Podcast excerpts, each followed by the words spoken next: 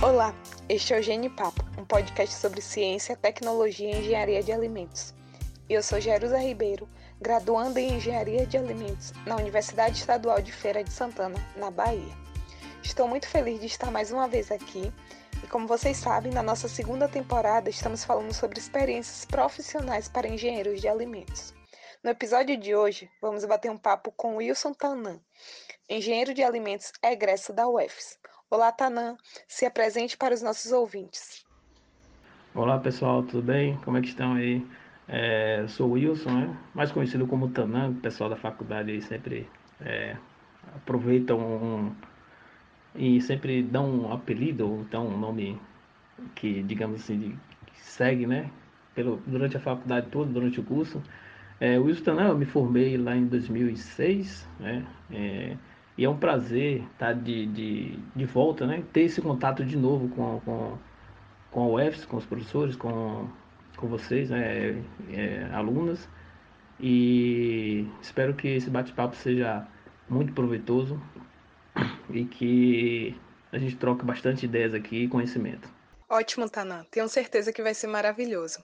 Além de mim, temos também a participação de Amélia, outra integrante do nosso podcast. Oi, Jerusa. Oi, Tanã. Oi, ouvintes. Será uma alegria essa entrevista, tenho certeza. Maravilha. Então, para iniciar o nosso bate-papo, conte pra gente, Tanã. Como você se interessou pelo curso de Engenharia de Alimentos? Ele era sua primeira opção? Como surgiu esse interesse? Então, é, a, a escolha do curso de Engenharia de Alimentos foi claro, a gente sempre tem influência né, de alguém ou de, de algum acontecimento que, que que, se, que acontece na nossa vida né, do, ensino médio. E o que me direcionou a escolher o curso de engenharia de alimentos foi justamente isso, que eu fiz o curso técnico em técnica agropecuária, né? É, então esse curso técnico agropecuária, ele, a escola hoje, hoje é um IF, né? IF, IF baiano, mas antes era chamada de Escola Agro, Agrotécnica Federal de Santinês, fica ali no Vale de Quiriçá. Enfim, é, esse contato com a questão da agropecuária, né, com agricultura, enfim, e, e, essa parte do processamento de alimentos, eu lembro que uma matéria muito, digamos assim, que me fez é, é, ter gosto um pouco pela engenharia de alimentos foi a matéria de agroindústria, né? É, que, então essa, essa matéria, essa disciplina lá no curso técnico, a gente fazia toda essa parte de processamento de alimentos, né? É, defumados, queijo, enfim, licores. Então, isso me despertou um pouco. Além disso, associado a isso, é, eu sempre fui, sempre gostei, sempre tive facilidade em matérias das exatas, né? Parte de física, química, matemática, no segundo grau, né? Que é antigo segundo grau, que hoje tem, tem outro nome, mas o primeiro até o, até o terceiro ano do ensino médio, é, eu me dava muito bem nessas, nessas disciplinas. Então, acho que a parte da engenharia é associada a essa questão do curso que eu fazia técnica agrícola, né, agropecuária, e essa disciplina de, de agroindústria, acho que me despertou. Né? Tanto que eu, na época, eu tentei também fazer vestibular para engenharia de alimentos na Universidade Federal Rural do Rio de Janeiro mas por questões de familiares, né? Dona Diva, minha mãe, falou: não, você não vai para longe, não, você vai ficar aqui próximo. Enfim, aí optei, fiz em Feira de Santana. É, na segunda tentativa, né? Primeiro eu não consegui, enfim, na segunda é, eu consegui ingressar no curso. Mas assim, o que me despertou de fato foi essa, essa junção né, das duas áreas, né? Da engenharia, porque eu gostava muito de cálculo, né? Eu imaginei que seria um curso interessante para mim, juntamente com a parte da agroindústria, né? Que eu tive essa disciplina é, na, na, no ensino médio e, e, também me despertou aquela questão do processamento de alimentos, de transformação do alimento, né? É, você pegar aquela matéria-prima, né? aplica algumas operações unitárias e você consegue é, fornecer um produto, né? um, uma vida de prateleira, enfim, com, com as suas características alteradas, claro, para melhores é, para a população. Eu acho que isso veio a, a despertar esse interesse pelo curso. Então, né, que legal, você não caiu tão de paraquedas assim no curso, né? É, e sobre a sua vivência na universidade, o que é que você fez lá? Você fez iniciação, fez extensão, participou da EGTEC, DA, esses movimentos todos que tem na universidade? Conta pra gente. É verdade, viu, Amélia? É, não foi assim de paraquedas, não. É, eu já tinha uma noção do que seria o curso, né? Do que, que eu iria é, enfrentar aí, né? E que queria conhecer. É, você falou agora, eu lembrei de né, vários colegas né, no primeiro semestre. Puxa, o que será? É, vou, vou, começar a fazer é, umas receitas para minha família tal. Aquela, aquela vaga. Aquela vaga não, né? Aquela, aquela pensamento com, da maioria acham que engenharia de alimentos é nutrição, enfim. Eu meio que já fui assim, meio que sabendo que não seria bem isso, mas é, não, não, não cai meio de gaiato no navio, não, como diz o.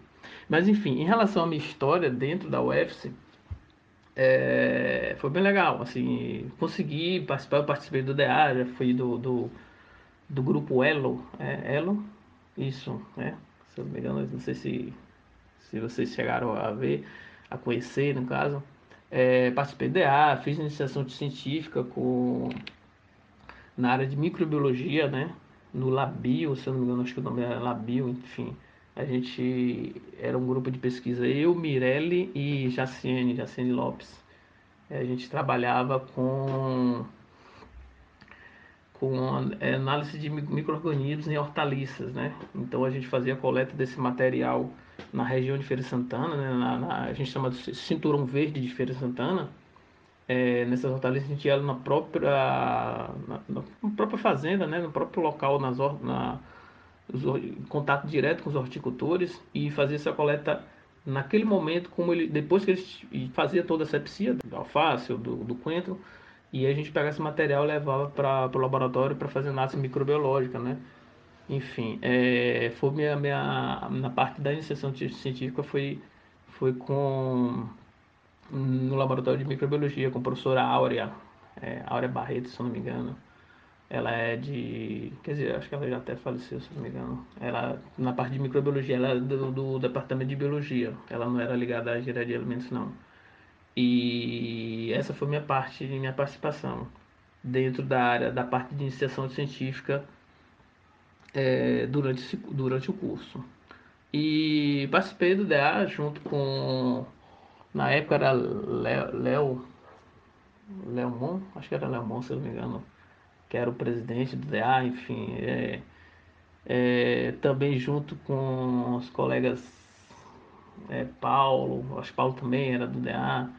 Enfim, eu tive. Assim, não foi tão, tão intensa a minha participação nesses movimentos estudantis, digamos assim porque na época, quando eu estava cursando a faculdade, eu trabalhava, né, concomitante ao curso, então trabalhava. E isso eu não tinha tanto tempo disponível para tais atividades, para tais manifestações, né, enfim. Mas sempre quando possível, quando possível, eu estava assim presente e participava dessas dessas aventuras. Na EGTEC eu não cheguei a participar não, eu não cheguei a a ser membro da GTEC, não, mas tinha a galera lá, a gente, a própria Thaís, né? Thaís era é, lá da GTEC, Daisy. Mas enfim, eu tinha um contato bem legal com a galera de lá. Muito bom. Boas lembranças, eu tô. Tá, tá passando aqui agora na, na cabeça. Marcelo, é Marcelo. Enfim, é, é, minha participação nesse sentido foi o DA tive uma participação é, em uma das gestões e nessa iniciação científica a gente teve esse trabalho lá com, com o professor Áurea, né, na área de microbiologia. Foi bem legal, bem interessante. É, rendeu um, uma publicação, né? Agora que estou lembrando, a gente conseguiu fazer uma publicação em, um, em, um, em uma revista. Agora eu também não recordo qual, qual foi, mas a gente conseguiu essa publicação, um, um artigo, né, na revista com base nesse, nesse estudo, né, nessa pesquisa, né? Foi bem legal, bem interessante. Eu agora faço parte do, do DA e é muito legal. É uma vivência muito boa. E assim, sua trajetória inicial na sua carreira, você, quando saiu da UFS, tinha logo assim algo em mente? Ah, eu vou trabalhar com isso aqui. ou não? Foi totalmente assim, meio que perdido, né? Procurando ali o seu primeiro emprego e tal. É, então, é, essa parte do, do primeiro emprego é sempre um, um tema bem complexo, né, para se discutir. Assim, não, não, não só na área da engenharia de alimentos, mas sim várias outras profissões. É, para você se inserir no mercado de trabalho assim não é tão fácil, né? Mas enfim, eu, eu tenho um histórico é, de sempre ter feito o concurso público, né? Então, eu quando eu me mudei para Feira de Santana para fazer a faculdade, né, para cursar o cursar engenharia de alimentos, um ano logo em seguida eu passei um concurso para com cargo seria para técnica agrícola. Essa essa graduação no, no essa graduação o quê? Essa formação no ensino médio me possibilitou entrar num, num concurso. É, a empresa era chamada, é chamada de ADAB, né? Agência, Agência Estadual de Defesa Agropecuária. Enfim, durante o curso eu estava trabalhando, né? Eu já estava trabalhando na área, na área, assim, na área técnica, né?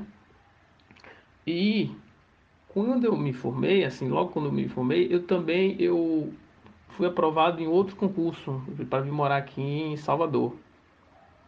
Então, assim, é, de início, logo quando eu terminei a graduação, eu não atuei na área, não acabei não atuando na área da engenharia de alimentos, justamente porque eu tinha feito esse concurso.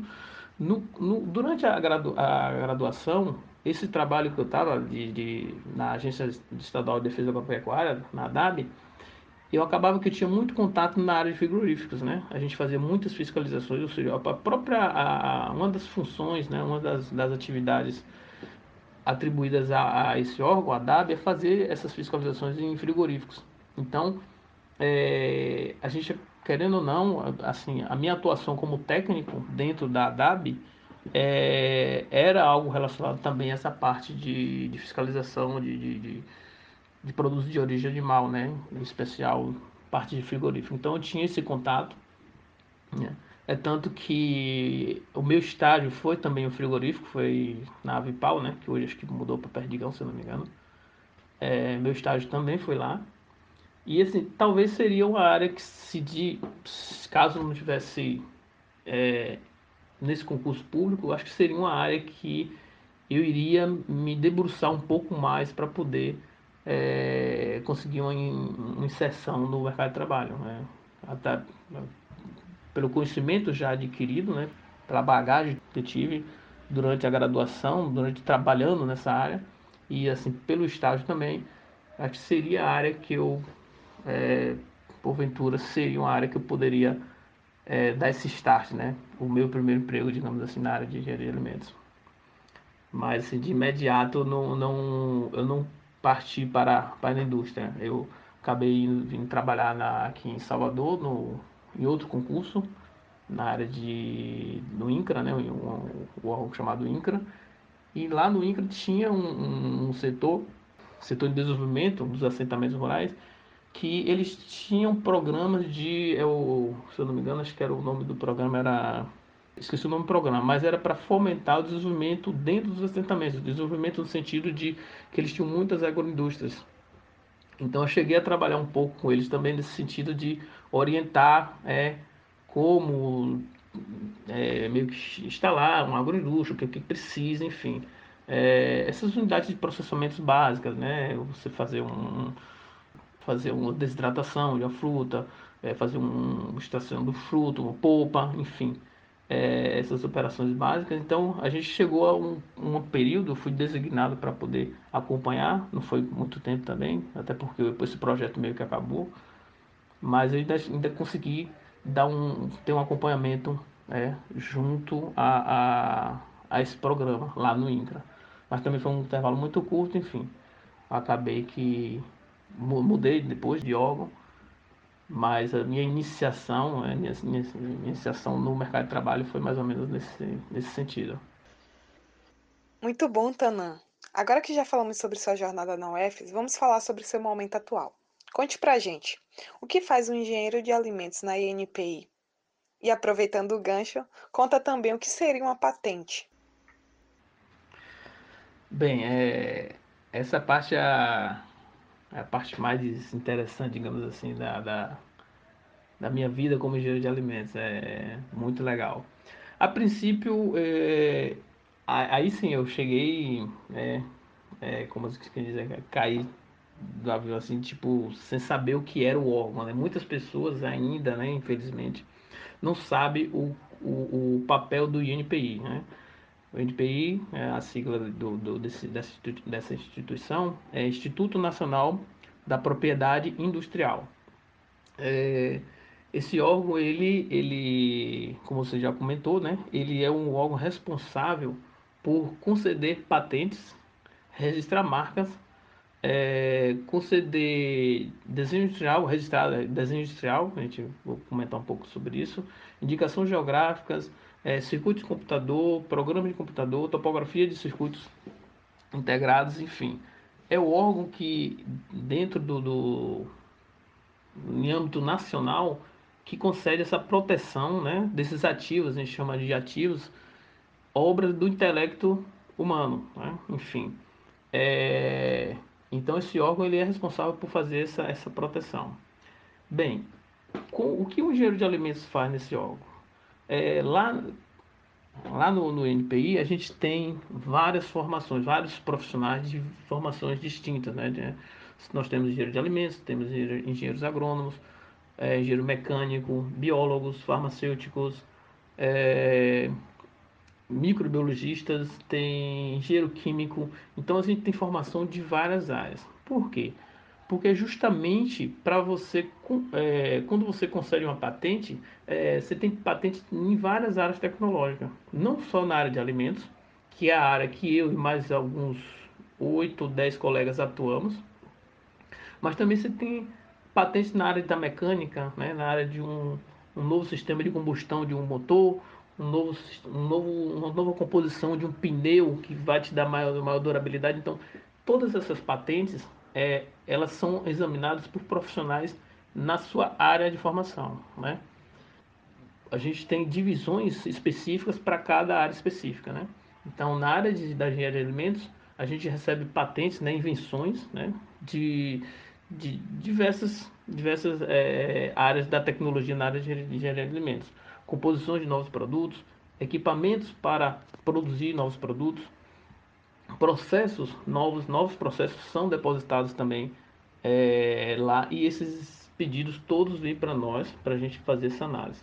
É, aproveitar aqui para falar para vocês, caso alguém tenha interesse em, em, em ingressar nessa área né, de exame de patente ou enfim é, adentrar no concurso, fazer um concurso público para o INPI, é necessário o, hoje, né, hoje não, desde sempre, é um requisito mínimo é você ter mestrado. Então, eu acho que foi o diferencial também para mim, para eu conseguir entrar como, como concursado do INPI, foi justamente ter feito o mestrado, né? Quando eu vim aqui para Salvador, eu acabei fazendo mestrado em engenharia química e é assim, foi o diferencial, né? Porque é, graduando ou graduado, só graduado você não consegue entrar. É um requisito mínimo é ter mestrado e eles incentivam ainda você continuar e fazer um doutorado. Enfim, é, é bem interessante, muito bom, muito bacana.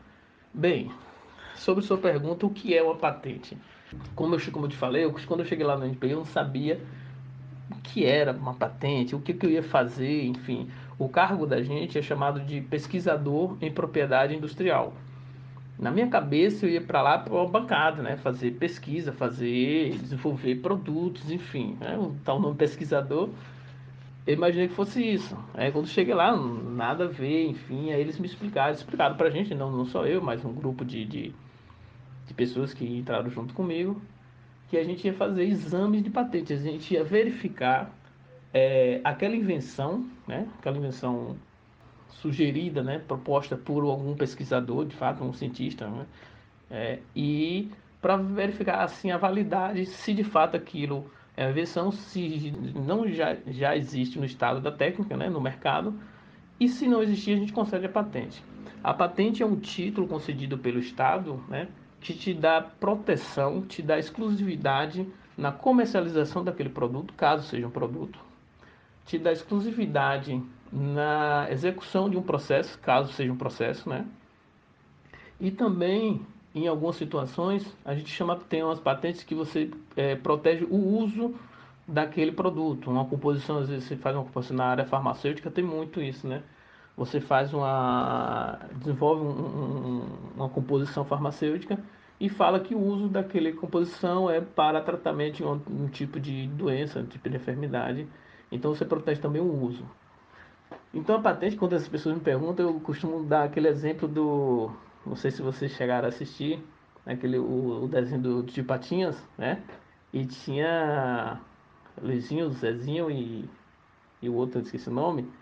E tinha o, o, o, professor Pardal, né? O professor Pardal, ele, ele era inventor, ele tinha várias invenções, enfim, várias, ele tinha várias ideias e, e, e aquilo, tudo aquilo ali é, são objetos de patente, né? Ou seja, cada invenção que você produz, cada, cada solução que você traz para um problema existente é uma invenção, é, é uma solução do problema e te e te, te garante uma proteção daquele invento, da, daquela concretização do seu intelecto. Então, assim, a patente é um documento né, que te concede, quando a gente fala carta patente, que te dá essa proteção dessa sua invenção. É, é, e aí você pode pegar essa carta patente e essa invenção sua e chegar e comercializar, é, levar para terceiros, levar para a indústria, levar para a empresa e falar, olha, eu tenho essa, essa invenção aqui, esse produto, ele é um produto novo, é um produto que vai ser aceito no mercado, enfim, fala suas qualidades, claro, e você transfere essa tecnologia ou então você mesmo produz. Então a patente é nesse sentido. Eu, eu quando eu cheguei no NPI, eu percebi o, o a importância que é, é o mundo das patentes, né? E que durante a graduação eu não, não cheguei a ouvir, não sei, de repente se eu ouvi algum comentário em relação a, a proteção patentária, né, sobre invenção, que você desenvolve algo, eu realmente não recordo. Mas também eu fiz o mestrado e durante o mestrado eu não ouvi nenhum professor, né, durante o mestrado, a tipo incentivar você, ao invés de você é, publicar um artigo científico, você depositar uma patente. Então hoje a cultura, do que eu tenho percebido, que a cultura é, nacional dos brasileiros é, ainda mais na área acadêmica, é mais você publicar artigo científico. Quando outros países, China, Estados Unidos, os países da Europa, é o contrário. Né? Antes deles publicarem um artigo científico, eles primeiro protegem essa sua invenção, protegem seu conhecimento. Que forma você protege? Através do pedido de patente. Você deposita isso junto ao NPI, o NPI vai te conceder, caso seja novo inventivo, a gente tem um, um, uma forma de examinar, uma forma de analisar esses pedidos. E caso seja novo inventivo, a gente concede essa proteção. É uma tecnologia sua, de exclusividade sua, e que você pode comercializar isso aí. E eu tenho recebido milhares, centenas de pedidos na área de alimentos e assim, invenções muito interessantes, né?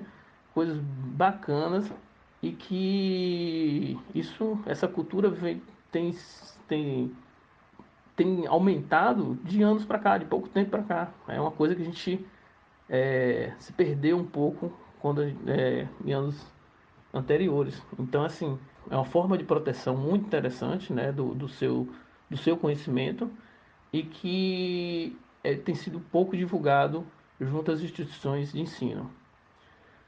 Hoje, assim, eu, meu trabalho, a gente está fazendo um, um, trabalho bem interessante agora no NPI, que é o programa de mentoria dentro, é, junto a alguns NITs, né, que é os núcleos de iniciação científica. Eu imagino que aí na UFS tenha, o, já tenha o NIT que é justamente isso, é, esses núcleos buscar dentro das universidades, das instituições de ensino, esses pesquisadores e mostrarem para eles que não é só você publicar artigo científico, você tem que proteger esse seu conhecimento é, gerado dentro da universidade e essa proteção se dá na forma de depósito de patente. É uma coisa interessante, eu estava olhando uma apresentação do colega meu esses dias, é, em relação ao volume de, de documentos patentários em relação a quando se, se fala de informação tecnológica, né? O que significa informação tecnológica? Informação tecnológica são todos os documentos que estão de domínio público. Jornais, revistas, é, revista científica, artigo científico, e entre essas informações tecnológicas, documentos públicos, né, digamos assim, públicos, está a patente. E uma pesquisa da WIPO, que é o, que é o Escritório Mundial de, de Patente, de Propriedade Intelectual, é, ele trouxe essa informação de que 75% dessa informação tecnológica está em forma de patente. Observe, vou repetir para vocês, dessas informações tecnológicas, documentos científicos, 75% desse, de toda essa informação disponível no mundo, 70%, 75% está em forma de patente, em documentos patentários. Aí os outros 25% vem artigo científico, vem jornais, vem revista, enfim. É, é um dado muito interessante. E nessa mesma pesquisa, a, a OMP, né, que é o Sistório Mundial, OMP é o, a sigla é, português, o é a sigla em inglês. A OMP ela também fala que é, fez uma pesquisa com, com, alguns cientistas pesquisadores que 70, 72% desses pesquisadores que estão, né, doutores, pós-doutores, que eles não têm esse conhecimento, não, não sabem, não, não, não, conhecem essa fonte de informação, essa fonte de, de, de, de, de, de documento super atualizado, né? tal como o artigo científico. Enfim, é, é, um, é, um, é um mundo que eu descobri assim, que eu fiquei assim, apaixonado. É muito interessante, muito interessante mesmo. Né? Enfim. Nossa, como esse mundo de patentes é rico. Tanan, já houve algum pedido de patente que te chamou a atenção? Alguma curiosidade? Eu, eu lembrei aqui agora que, como eu te falei, né? A gente pega pedido de patente de todo tipo, né? Desde um pedido de patente de um, uma nova formulação de um picolé, a um novo processo de produção de cerveja, onde você tem uma recuperação energética dentro desse processo, enfim. E um pedido muito interessante, engraçado, não sei qual a palavra eu, eu utilizo, foi um processo, é, acredito que eu vou falar, viu? um processo para é, cocção do arroz. Aí eu falei, cara, será que eu estou lendo certo? Aí eu li o pedido de patente, não, o pedido de patente até simples, né, uns cinco folhas. E na reivindicação, que ele chama, a gente chama de reivindicação, que é o que é quando a pessoa, o, o requerente, né, ele vai proteger. Eu quero proteger isso aqui. E quando ele vê no, na reivindicação, a reivindicação tinha dito assim: é, solicito proteção, enfim, alguma coisa nesse sentido, para o processo de cozimento do arroz. E aí ele foi descrever o processo. Enfim, ele falou: é, duas medidas de. Uma medida de arroz, duas de água, cozer por 15 minutos. Falei, cara, o cara queria proteger isso. Ele, ou seja, ele queria que aquele, que, que aquele processo fosse dele. Né? E quem utilizasse tinha que pagar royalties para ele. Eu falei, cara, bicho. Não, assim, dentre esses que eu já analisei, acho que foi assim o mais é, surreal, bizarro, enfim. E aí eu falei para ele, meu amigo, minha avó fazia isso, minha bisavó fazia isso, não, você quer proteger isso aí, não, não tem como. Enfim, a gente pega vários pedidos de patente de, de, todos os tipos, né? Desses mais, digamos assim, simples, né? Não sei, não sei o porquê deu na cabeça dele fazer esse pedido, mas enfim, é, é o direito dele. Até pedidos mais complexos. Hoje eu estava analisando um pedido de um de um é, nanopartículas, nanopartículas lipídicas é, sólidas, né, para fazer carreamento de transporte de fito, fitosteróides, tocoferol, enfim, para alimentação humana. Então, você vê que o nível de, de, de, de tecnologia, a tecnologia já mais avançada, enfim. Mas também a gente pega esses pedidos, é meio engraçado. É bom quando a gente pega esses pedidos para dar uma relaxada, dar uma descansada, enfim. Mas é, não sei se ficou um pouco claro é, o que seria assim um pouco né, da engenharia de alimentos dentro do INPI. Por não ser uma área tão conhecida, o que mais chamou sua atenção, Tana? Você quanto engenheiro de alimentos. Olha, o, o que mais chamou minha atenção, uma parte eu já até comentei, foi assim, o, o, o desconhecimento da, do mundo da patente, né, do direitos, é, direitos direito de da propriedade industrial junto a algumas instituições de ensino, né? Enfim, é, e o que hoje tem me, me, deixado um pouco feliz nessa minha atuação é que hoje eu consegui retornar aqui para Salvador, né? Antes eu estava morando no Rio, porque a sede da empresa era lá. É lá ainda, né? Na verdade, eles abriram um escritório aqui em Salvador. E hoje eu estou com um contato mais próximo da, dessas universidades, dessas instituições de ensino, né?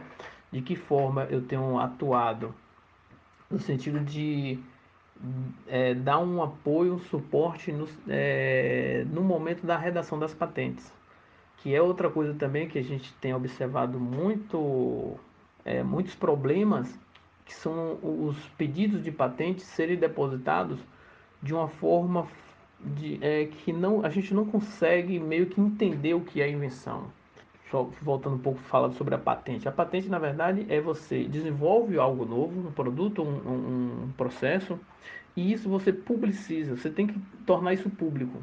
Só que você tem que tornar o, a patente público, ou seja, o, esse documento público, de forma que uma outra pessoa, um outro cientista, um outro pesquisador, ele consiga reproduzir aquele seu produto certo? Então, se você me traz uma patente, um pedido de patente mal redigido, o técnico, a gente chama de técnico no assunto, ele não vai conseguir reproduzir aquele produto, ou então aquele processo, executar aquele processo e obter um produto é, é, do caso, enfim. Então, assim, a gente tem percebido, já percebi, já peguei alguns pedidos de patente que é, eu percebo que tem uma invenção de fato ali, que tem algo novo, que tem um produto novo, que tem um processo novo, que o cara teve, tem, teve atividade inventiva, que é o que a gente chama. É, mas a forma que está redigido esse pedido de patente, eu não consigo, um técnico no assunto, quando a gente fala técnico no assunto, é, a gente é um técnico da área, né? Um, na área de alimentos, seria um engenheiro de alimentos, com conhecimentos suficientes para reproduzir aquele produto, para é, ou colocar aquele processo em funcionamento. Então, assim, o pedido ele vem mal redigido a ponto de, de não ser possível um técnico no assunto reproduzir aquele, aquele, aquela invenção. E isso a gente chama de insuficiência descritiva. Enfim, o que acontece é que os pedidos nacionais, porque é, o pedido de patente ele não é mundial, né? Outra coisa, mas isso aí é, um, é uma discussão um pouco mais, mais ampla. Então, assim, tem os pedidos nacionais e tem os pedidos que vem de fora, que é China. China é o maior depositante de, de pedido de patente né, em todo o mundo. É, a gente recebe milhares de pedidos da China de proteção patentária. É, é vem da Europa, vem dos Estados Unidos, da África, enfim. Então esses pedidos, quando a gente percebe, nós percebemos que os pedidos nacionais eles acabam tendo uma qualidade inferior no sentido da redação dele, não no conhecimento, não na tecnologia é, gerada mas sim no, no, na redação, como foi redigido aquele pedido de patente. Porque alguns pesquisadores ficam, às vezes, com medo de divulgar a sua invenção. Bem, se ele não quer divulgar a ponto de um, de um técnico, né, um, um terceiro reproduzir aquilo, então ele não deve fazer depósito de patente. Porque o depósito de patente é justamente isso, é você divulgar a sua invenção, permitir que outros, a partir daquele documento, reproduza seu, seu, sua invenção e seja, é, seja um, um, uma catapulta para outras, é, outros desenvolvimentos tecnológicos. Né? Então você pega aquele conhecimento, daquele conhecimento você vai gerar novo conhecimento. Né? Então, assim, o, o, alguns pedidos nacionais, eles, os depositantes, os requerentes, eles ficam com medo de divulgar e trazem esse pedido de patente mal escrito, de forma que a pessoa, um terceiro, não consiga reproduzir. Então, nesse sentido, a gente está fazendo esse contato direto com as universidades, a gente tem um programa de mentoria junto a essas instituições, de forma que a gente orienta esses pesquisadores de como redigir esse pedido.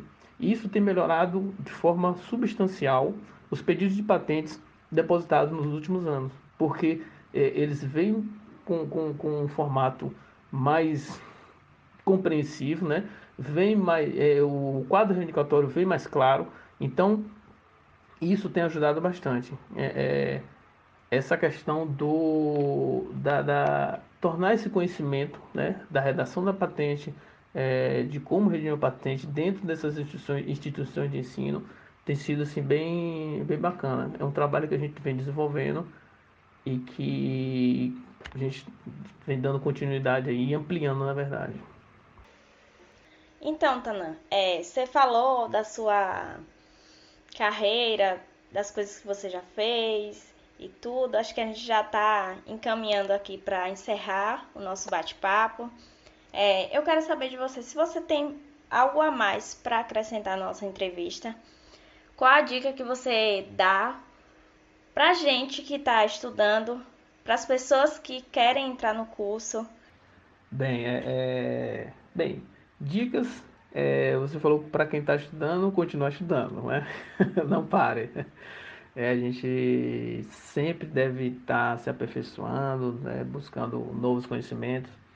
Eu aqui no, no, no INPI, eu, hoje, hoje mesmo eu tive que passar uma planilha pra, sobre os cursos que eu já, já fiz esse ano, cursos e palestras, é, já fiz em torno de uns 15 cursos, entre cursos e palestras só esse ano, né?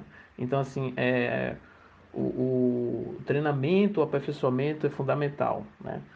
Quando eu comentei aí, há pouco tempo sobre a questão da redação das patentes, né, que às vezes chega a pedir de patente que meio que incompreensíveis, que causam insuficiência descritiva, é, é, às vezes tem, tem a ver sim com a questão do, do inventor não querer divulgar a sua invenção, né? Tipo assim, esse, esse, filho é meu e ninguém toma, ninguém vai pegar, mas muito também tem a ver com a questão da, da prática da redação mesmo, né? do, do, do, do saber transferir, né? saber né? transferir esse, esse, esse, isso para o papel, né?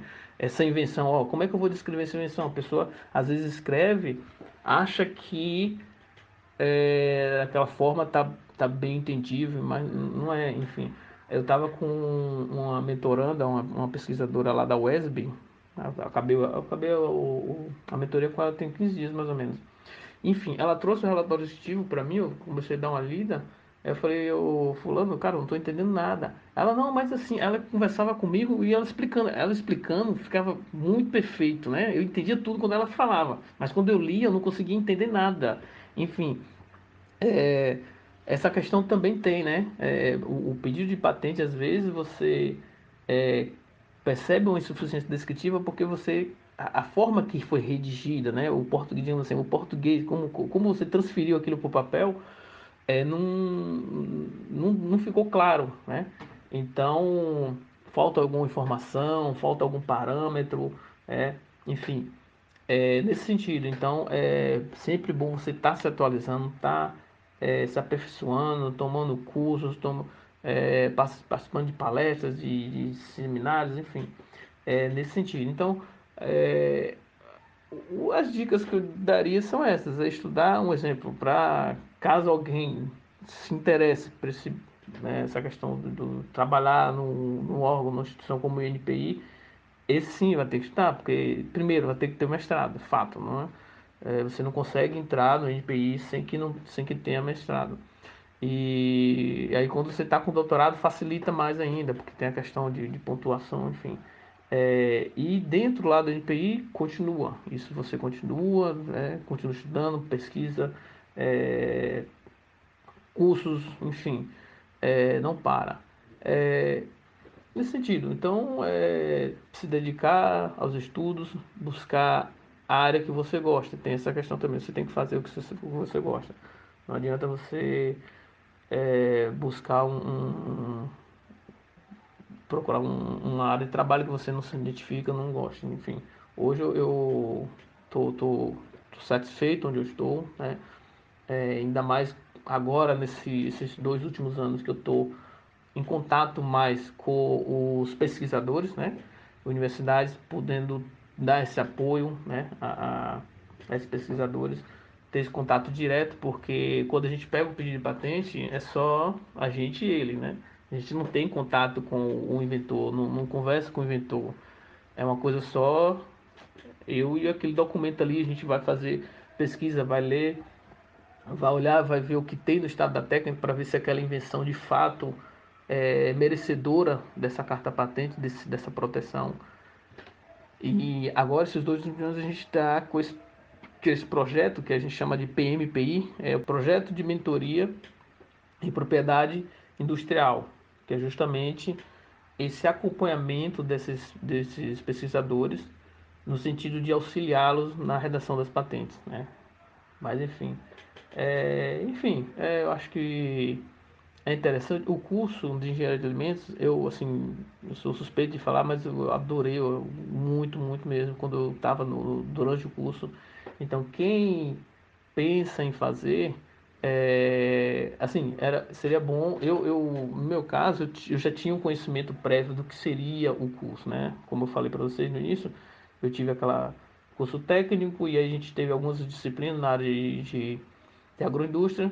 Enfim, é, eu, como dica é tentar descobrir o que é o curso, né? Mesmo antes de, de, de você fazer o vestibular, enfim, descobrir um pouco o que é o curso, estudar um pouco o que é que faz, é, como é que faz, enfim e também saber tentar descobrir as dificuldades, porque muitos, eu lembro muitos alguns amigos meus saíram, né? Porque existia muito cálculo, enfim, cara, né? Você tem que fazer um curso de engenharia, né? Então, você isso é o básico. Mas enfim, acho que seria nesse sentido, né, para dar, dar, dar essa dica aí para esse pessoal, para a galera, para os estudantes, continuem firme e forte, é, concluam o curso, o curso é um curso ótimo, um curso bom, né? Enfim, acho que é nesse sentido aí. É, o que eu tenho percebido, assim, nas nossas entrevistas é que tipo, todo mundo fala disso, né? O curso é muito bom, o curso é muito completo, muito amplo. E essas entrevistas que a gente está tendo agora na segunda temporada tem essa intuição mesmo de mostrar para gente estudante, para quem quer entrar, que tem sim área de trabalho, tem área de, de atuação, que a gente vai vai ter dificuldade, claro, quem é que não vai ter dificuldade, né, quando sair procurar seu primeiro emprego, mas tem área de atuação, tem onde trabalhar sim. E é, áreas super interessantes como essa que você contou pra gente agora, que a gente não tinha tanto conhecimento e a partir dessa entrevista a gente já tem mais esse conhecimento. É, você falou uma coisa interessante é, em relação à área de atuação. Eu, como falei para vocês, sempre fui do sempre fui de fazer concurso, né? E teve uma época que eu falei, cara, fazer, aí eu comecei a buscar. Eu sempre busquei fazer concurso público na área de engenharia de alimentos. Então, eu encontrei várias, vários lugares, vários é, órgãos públicos que, que admitem é, é, engenharia de alimentos, né? No Paraná, eu, eu, tinha um órgão lá, um órgão público que tinha para engenharia de alimentos. A própria Embrapa é, teve vagas para engenharia de alimentos.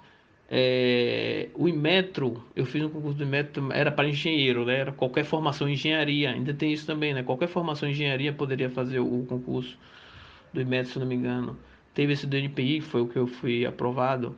Então, assim, é, caso você não se enquadre na iniciação, na iniciativa privada, há essa possibilidade também do engenheiro de alimentos adentrar nesse, nesse, no, no, em algum órgão público que tenha como é, requisito a graduação em engenharia de alimentos. Então também é, é uma possibilidade é, e é sempre, sempre, sempre interessante a gente ficar atento em relação a isso. Né?